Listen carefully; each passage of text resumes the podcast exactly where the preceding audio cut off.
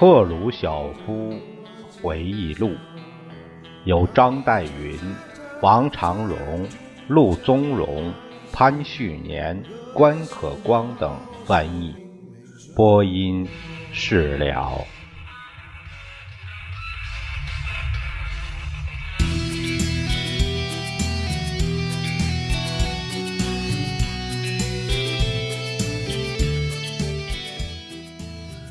上一节我们读到，这个斯大林建议有九个人组成常务委员会，呃，这个成员有呃斯大林本人、巴林科夫、贝利亚、赫鲁晓夫、弗洛西洛夫、卡冈诺维奇、萨布罗夫、比尔乌辛以及布尔加宁。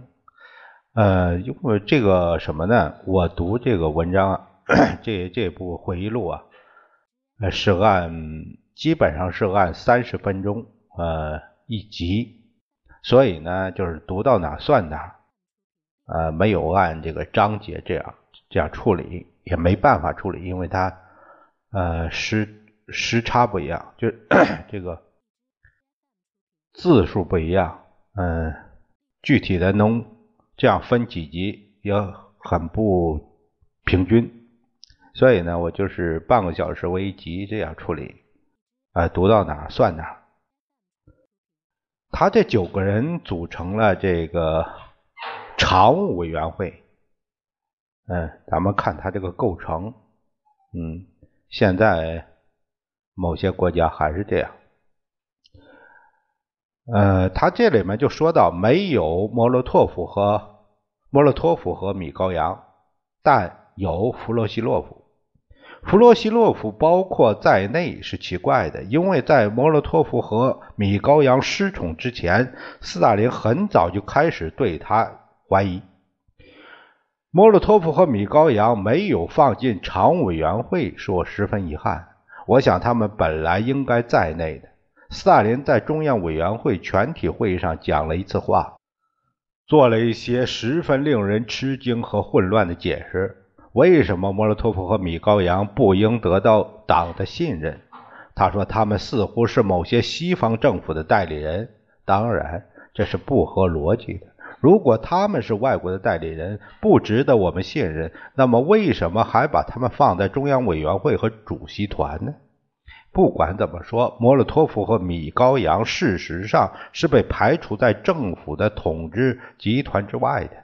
但是我高兴地看到弗洛西洛夫被放在常务委员会内。我想斯大林终于认识到，把弗洛西洛夫当作英国间谍或天晓得还有些什么错误。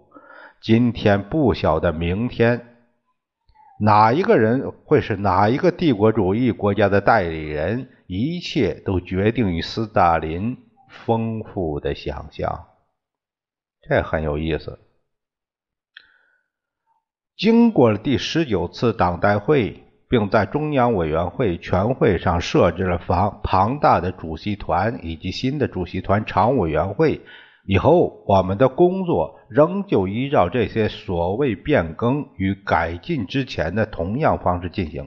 斯大林按照他的意志和恩典，从九人的常务委员会中选择了有五名成员的核心，被邀。和斯大林会面，并认为是一个极大的荣誉。另一方面，如果你被邀过一次，但没有再被邀请，就会认为是不祥之兆。通常参加的五个人是斯大林本人、马林科夫、贝利亚、布尔加宁和赫鲁晓夫。他很少邀请卡格诺维奇和弗洛西洛夫，绝对不邀请莫洛托夫或米高扬。事实上，从来没有召开过主席团会议。常务委员会决定所有的问题，而常务委员会通常意味着五个人的核心圈子。所有的决策都是用斯大林在一九三九年后付诸实施的同样方法来出的。第十八次党代会之前，政治局多少还保留着一些民主方法。但是渐渐的，民主政治让位于独裁政治。自从消灭了第十七次党代会选出的中央委员会，也就是一九三四年，这个基本成员，也就是我们通常所说的那些老人们，他们都是从十月革命以前起就一直建立我们党而斗争过来的这些人。斯大林一直叫喊着这个发布命令、压制讨论、集体领导，不过是这样。咱们看下面说到第五小节，他说的是医生谋杀案。呃，这个编者案说啊，一九五三年一月，克里姆林宫的医生们被捕。并加上了毒死安德烈·日丹诺夫和其他苏联要人的罪名。这是山雨欲来的斯大林最后一次清洗的序幕。他计划通过这次清洗来除掉他最亲密的某些同事，首先是贝利亚，但可能也有莫洛托夫和米高扬。关于那个所谓的医生谋杀案件，赫鲁晓夫告诉了我们一点新的东西。在一九五二年十月第十九次党代会之前的一些时候，这个谋杀案就早已预先被编造好了。否则，赫鲁晓夫不会知道，在党代会期间为他治病的医生将要被控告。要是他不记错时间的话，那他所说的这一点留下了一股令人。厌恶的气味。的确，赫鲁晓夫在整个罪恶勾当当中扮演着一个很可疑的角色。谢杰伊格纳杰夫是一个非常接近赫鲁晓夫的人，那时已取代了贝利亚的支持者阿巴库莫夫，担任国家安全部部长。一九五二年，他积极的保安部门当中。对贝利亚的人进行残酷清洗，而且有心脏病也好，没心脏病也好，他的任务是捏造陷害医生们的证据，也就是这里边所谓的雷吉亚·季马舒克的来信，显然是一个预先布置的诬告，正如赫鲁晓夫自己在他的秘密报告中所提醒我们的。并对他们严刑逼供。斯大林死后，这个案件被重新审查时，正是贝利亚出来公开谴责这一捏造罪证的阴谋，并断言应由伊格纳杰夫负责。此后不久，贝利亚本人连同他的主要助手，包括阿巴库莫夫等等，一起被捕和枪决了。依照赫鲁晓夫的说法，伊格纳杰夫在一九三二年一度险乎要送命，但后来又逐渐得势，甚至当上了赫鲁晓夫底下党的书记处的成员。赫鲁晓夫对此事的粗略叙述，转移了人们对这个案件更大含义的注意。转移了对细节上仍然是模糊的事实真相的注意。他是把这件事作为斯大林攻击像医生这样的无辜者而表现出来的那种卑鄙行为的一个例子来处理的。那些不幸的医生们多是犹太人，他们不过是在针对赫鲁晓夫的某些同事们的一次主要行动中被牺牲的一些小卒。同时，这次行动。也是为了要把苏联犹太民族卷入一次大规模的反犹屠杀，啊，这这个是是一个算计很深的呀。下面是赫鲁晓夫回忆录的正文啊。有一天，斯大林召集我们来到克里姆林宫，向我们宣读了一个名叫季马舒克的女医生的来信。他断言，日丹诺夫之死是因为有关的医生们故意对他使用不正当的治疗方法，目的是导致他死亡。自然，如果这是真的，他将是最无法无天的罪恶，因为医生们不去挽救生命而去毁灭生命，是违反天理的最坏的一种罪行。如果斯大林是一个正常的人，他将不把季马舒克的信当做一回事儿。一些这样的信是经常有的，来自心理上紊乱的人，或者来自那些阴谋要消灭他们的敌人的人。但是斯大林很容易接受这样的东西。事实上，我认为这个女人季马舒克本身就是斯大林的政策的产物。斯大林在我们每个人的意识上灌输了一种猜疑心情，要把我们看。自己看作老是被敌人包围着，试图从每一个当中去找出一个暗藏的叛徒和破坏者。斯大林把这个叫做警惕，常常说，只要一个报告有百分之十是真的，我们就应当认为整个报告是事实。但是你怎么能在季马舒克这样的信中找到？即使是百分之十的真实性呢？斯大林的警惕论把我们这个世界变成了一个疯人院，促使每一个人都去搜寻他人并不存在的事实，使儿子反对父亲，父亲反对儿子，同志反对同志，这叫做阶级斗争观点。我认识到阶级斗争不免要分裂家庭，无情的分裂他们。阶级斗争规定了家庭里每一个成员的地位。我欢迎阶级斗争的无情战斗，为了建设社会主义和造就一个更美好的将来，这是必须的。阶级的战争不是一次节日的游行，而是一种流血的曲折的战斗。我知道这个。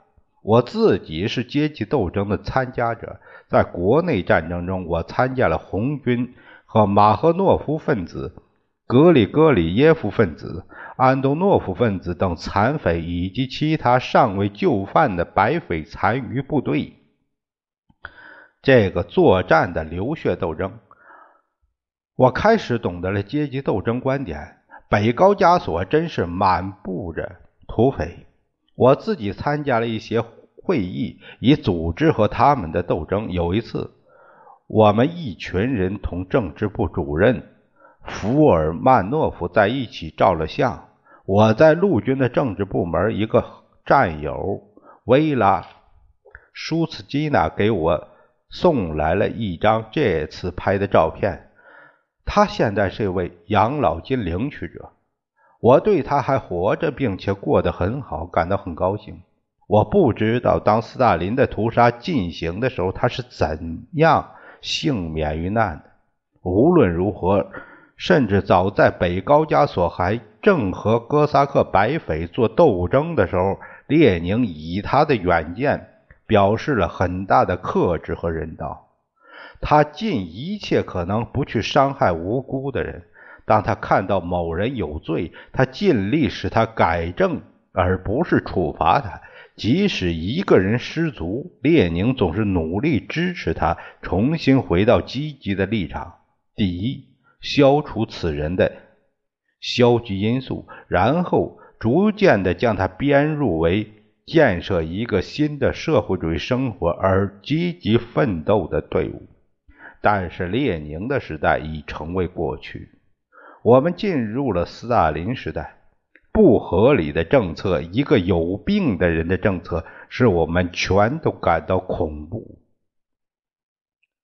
回到季马舒克的信，我应该指出，日丹诺夫是被克里姆林宫的医生治疗过的，在他们这一行中，这些医生只能说是最好的和最可信任的人。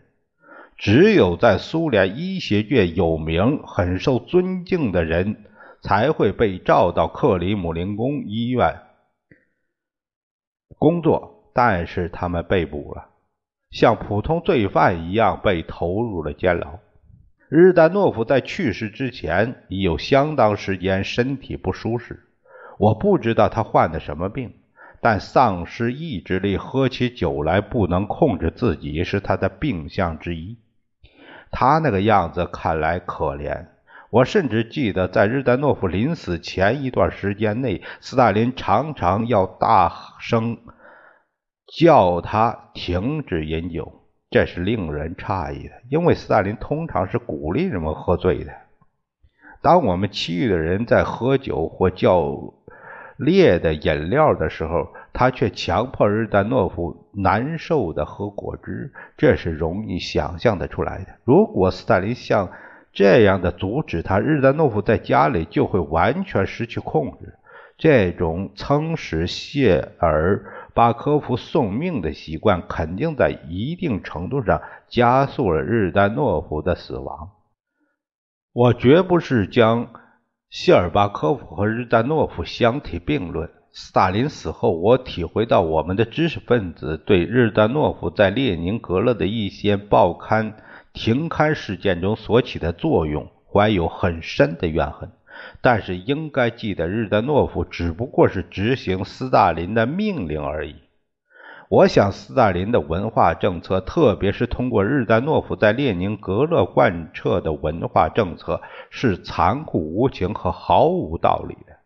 下面有个注解，说这个的此处指的是指的是日丹诺夫对文艺界的一次大清洗，被称为日丹诺夫的苛政，是一九四七年到一九四八年的一次主要的丑闻。杂志被停刊，著名的作家被点名批判，杰出的作曲家必须承认过去的错误，保证为大众创作。事实上，这是一次文化恐怖。啊，很有意思。赫鲁晓夫接着回忆说：“你不能用大棒或者粗暴的发布命令来规定文学、艺术和文化的发展。你不能给艺术家们规定一个狭窄死板的框框，硬要他们保证不偏离它。如果你试图把艺术家们控制的太紧，那就不会有对立的意见，结果是没有批评和没有真理。”只有死气沉沉的老一套，讨厌而无用。这种老一套不仅不会鼓励人民从艺术中得益，还会毒害他们，并且扼杀他们和艺术的关系。不管怎样，和日丹诺夫案件有关的医生总归是被捕了，其中有维恩·维诺格拉多夫。他曾经替斯大林治过病，这是很少有的荣誉，因为斯大林几乎是从来不让医生们给他治病的。但是斯大林没有放过维诺格多拉夫，他把他被捕起来并加以拷打。维诺格拉多夫获释后，我认识了他。他曾不止一次的被我请来研究我自己的健康问题。他们也逮捕了 V.K. 瓦西连科，一位有名望的医生和教授。我本人并不怎么了解他，但我从我非常尊敬的斯塔拉热斯基那里听到了关于他的好话。我在基辅时就认识了斯特拉热斯基。他不仅在苏联医学界是一位大师，在国外也是一样。战争结束时，斯特拉热斯基要求我把瓦西连科调出陆军，以便他能到由斯特拉热斯基领导的诊所中去工作。瓦西连科是我的学生，斯特拉热斯基说：“我愿意。”由他来接替我，以保证这个诊所能传到可靠的人手里。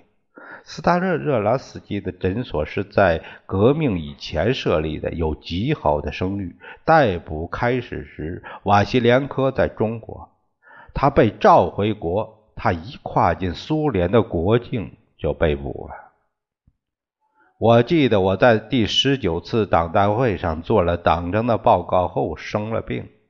代表大会在讨论我的报告时，我却不能离家，我不得不躺在床上好几天。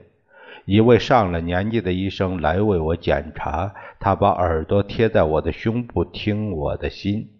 我为他的体贴和仔细所感动。那个时候，我内心感到很难受，但不是因为我有病，我痛苦是因为我已经读了反对这位老医生的证词。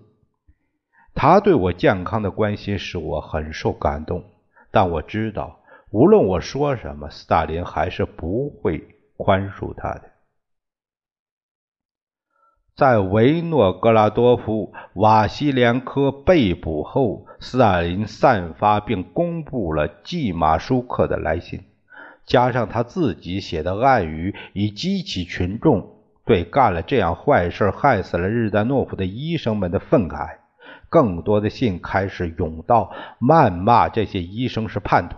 这些信反映了人民的意见，他们认为斯大林既发出了这样的文件，必定已经查实这些医生是有罪的。他们不能容忍竟会发生这样的事。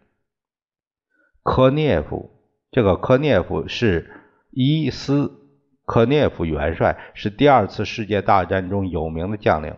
后来表现出有试图搞阴谋这个倾向。他先后担任过苏联地面部队总司令，一九四六年朱可夫去职后的继承者，国防部第一副部长，华沙条约组织武装部最高指挥官，还有两名元帅、一名将军和一名海军上将，据说也曾遭到过那些不幸的医生们的毒害。就是没有致命。这个科涅夫那时也是一个病人，写了一封长信给斯大林，声称他也受到了据认为是毒死了日丹诺夫同样药品的毒害。科涅夫的信进一步歪曲了事情的真相。主席团的所有成员显然都感觉到科涅夫的控告缺乏真实性。但是我们从来没有公开的讨论它，因为一旦斯大林下了决心要开始处理一个问题，就没有任何办法可想了。